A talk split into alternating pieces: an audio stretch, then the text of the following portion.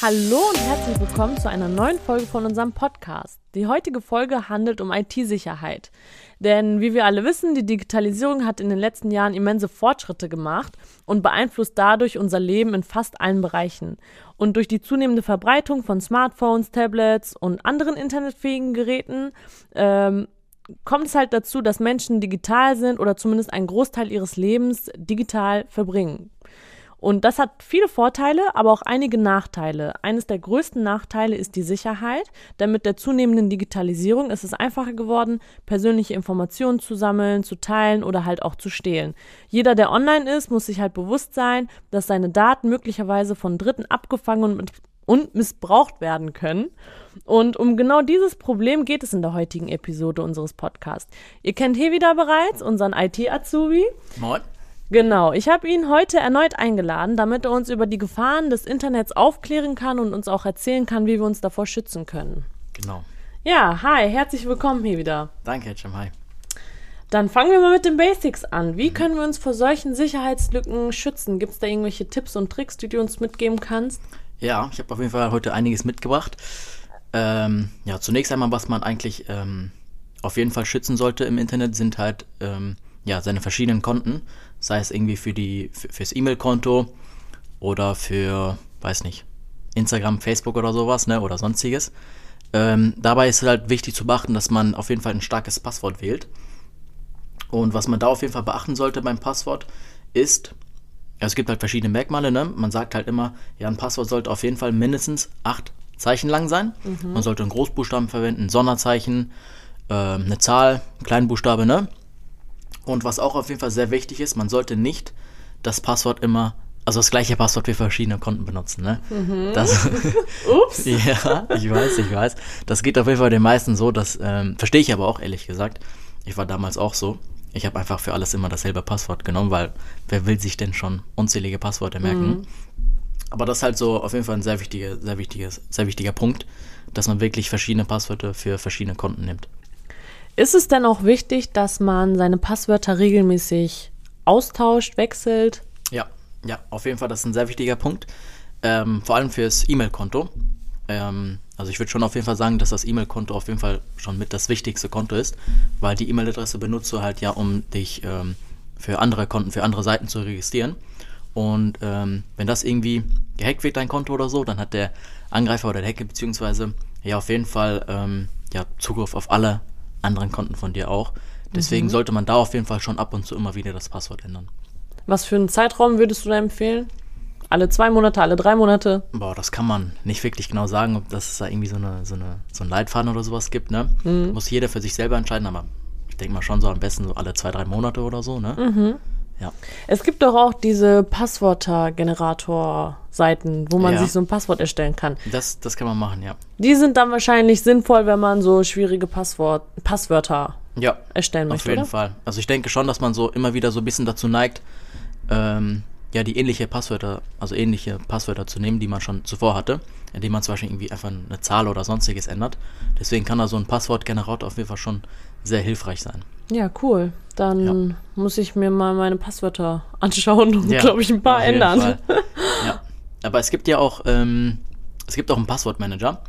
So muss man sich zum Beispiel auch ähm, nicht immer alle seine Passwörter merken. Mhm. Also das ist quasi halt so ein Tool so, ne? Von verschiedenen Herstellern muss man sich auf jeden Fall auch vorher darüber informieren, ähm, welches Tool man da nimmt, von welchem Hersteller, ne? Aber das kann dir auf jeden Fall helfen, da deine Passwörter zu speichern. Das ist dann zum Beispiel auch als Extension in Google Chrome angenommen zum Beispiel. Mhm. Ähm, ist das denn sicher, seine Passwörter dort abzuspeichern? Ja, ist auf jeden Fall sicher. Also es kommt natürlich darauf an, ähm, welches Tool da du von welchem Anbieter nimmst, ne? Ähm, aber ja, kann auf jeden Fall sicher und also ist auf jeden Fall sicher und hilfreich. Ich speichere meine Passwörter auch immer in diesem von iPhone. Da gibt es ja auch immer so einen e Bereich ja, Passwörter. Von, äh, Passwort äh, von iCloud da quasi, ne? Ja. Wie ist das ja, eigentlich, ja. wenn mein Handy geklaut wird? Kann der dann da irgendwie drauf zugreifen? Weil eigentlich entsperrt er das ja mit meinem Gesicht. Genau. Also, ähm, das ist halt so, ne, dass es ja quasi mit Face ID da quasi gesichert wird, dein Passwort extra nochmal. Ähm, ich weiß nicht genau, ob es irgendwie da noch eine Möglichkeit gibt, irgendwie was, ja, da dran zu kommen, kann ich mhm. dir nicht genau sagen. Aber äh, angenommen, du hast alle deine Passwörter jetzt nur auf deinem Handy gespeichert, ne? Mhm. Und das ist irgendwie ähm, nicht mit iCloud synchronisiert oder so, ne? Mhm. Dann äh, hast du dein Handy verloren und alle Passwörter weg. alle Passwörter weg, ne? Dann ist es Schreibe ich mir zu Hause auf den Zettel. Ja, das sollte man ehrlich gesagt auch nicht machen. Wo soll ich die Passwörter dann abspeichern? Ja, irgendwie musst du dir das merken. Oder wie gesagt, den Passwortmanager verwenden. Alles klar, diesen Rat nehme ich mir auf jeden Fall zu Herzen. Ja. Was gibt es denn noch? Worauf sollte man noch achten, um sich vor solchen Angriffen zu schützen? Ja, was gibt es denn noch für ein wichtiges Thema? Ähm, auf jeden Fall Software-Updates. Das ist auch auf jeden Fall ein sehr wichtiges Thema in der IT-Sicherheit. Denn die Software-Updates sind, ähm, ja, die enthalten in der Regel, ähm, ja, sei es irgendwie fürs Handy oder für, für iPads oder für Windows oder so, zum Beispiel auf dem PC, ne? Meistens enthalten die ja irgendwelche Features, irgendwelche Funktionen, die das Betriebssystem quasi erweitern. Was aber auch ähm, auf jeden Fall wichtig ist, die enthalten auch ähm, ja, Patches und Fixes für bekannte Sicherheitslücken, die Angreifer zum Beispiel äh, ausnutzen könnten, mhm. um irgendwie an deine Daten oder sonstiges zu kommen. Da gab es in der Vergangenheit auf jeden Fall schon mal ähm, einige bekannte Fälle. Und äh, genau deswegen ist es am besten wichtig, immer seine kompletten Geräte auf den neuesten Stand zu halten. Gibt es nicht auch irgendwie sowas, dass wenn man Sicherheitslücken beispielsweise bei Apple findet, dass die dir dann einen Preis auszahlen dafür? Ähm, ja, ja, das gibt es. Äh, nicht nur bei Apple zum Beispiel, auch bei ähm, anderen großen Unternehmen. Ähm, die haben dann zum einen ähm, ja, eigene Mitarbeiter quasi, die ähm, versuchen das Unternehmensnetzwerk und generell das Unternehmen, sage ich mal, zu hacken und versuchen da irgendwelche Sicherheitslücken oder sonstiges zu finden. Aber es gibt auch ähm, ja, Freiberufler, sage ich mal, die dann quasi ähm, von verschiedenen Unternehmen da versuchen, Sicherheitslücken zu finden.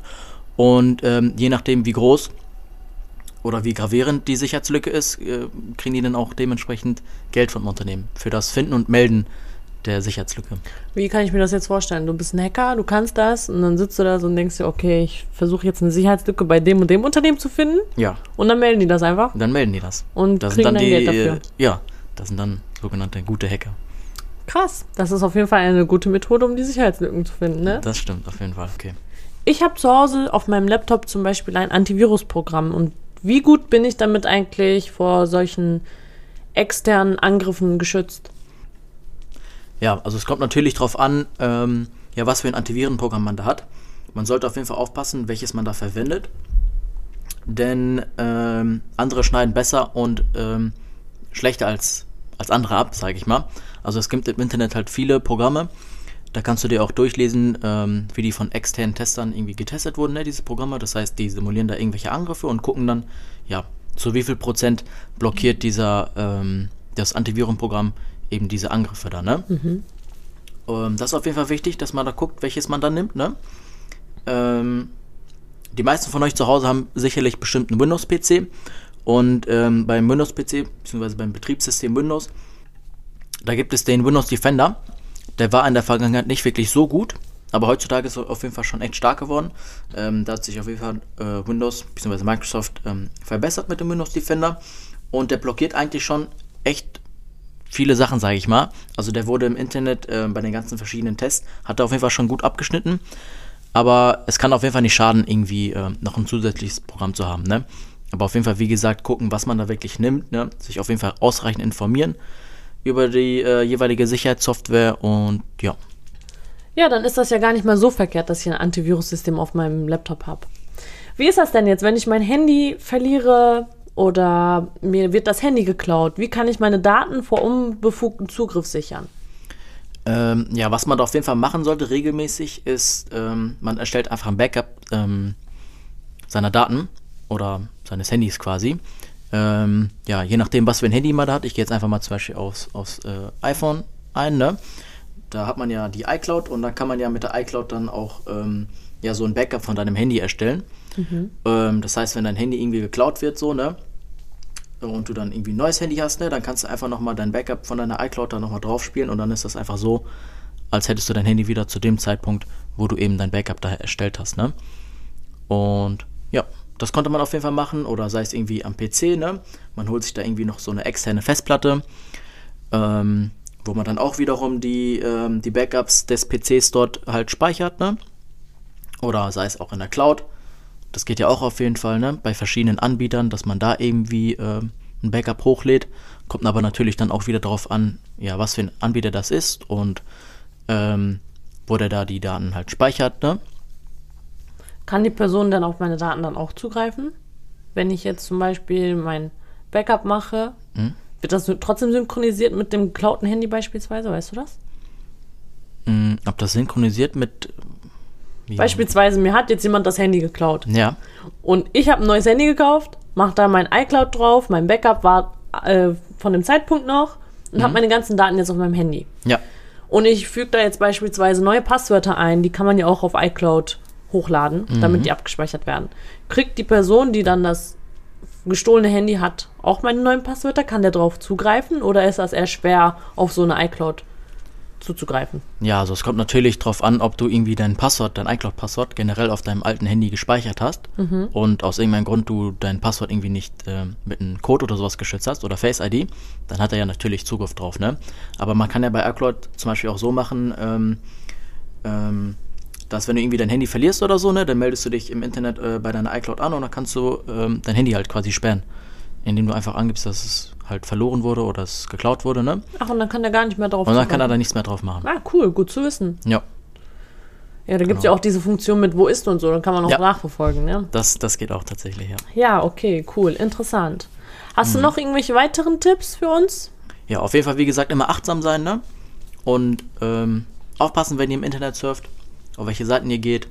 Und ja, Nicht überall die Daten angeben. nicht über die Daten angeben, nicht immer dasselbe Passwort verwenden. Und genau. Ja, ich hoffe, euch hat diese Folge gefallen und äh, ihr seid jetzt vorsichtiger bei der Wahl eurer Passwörter und Ja. der Angaben im Internet. Ich danke dir hier wieder, dass du bei dieser Folge mitgemacht hast Gerne, gerne jetzt und ich freue mich auf die nächste Folge mit dir. Jawohl, ich auch. Bis zum nächsten Mal. Ciao. Bis dann. Ciao.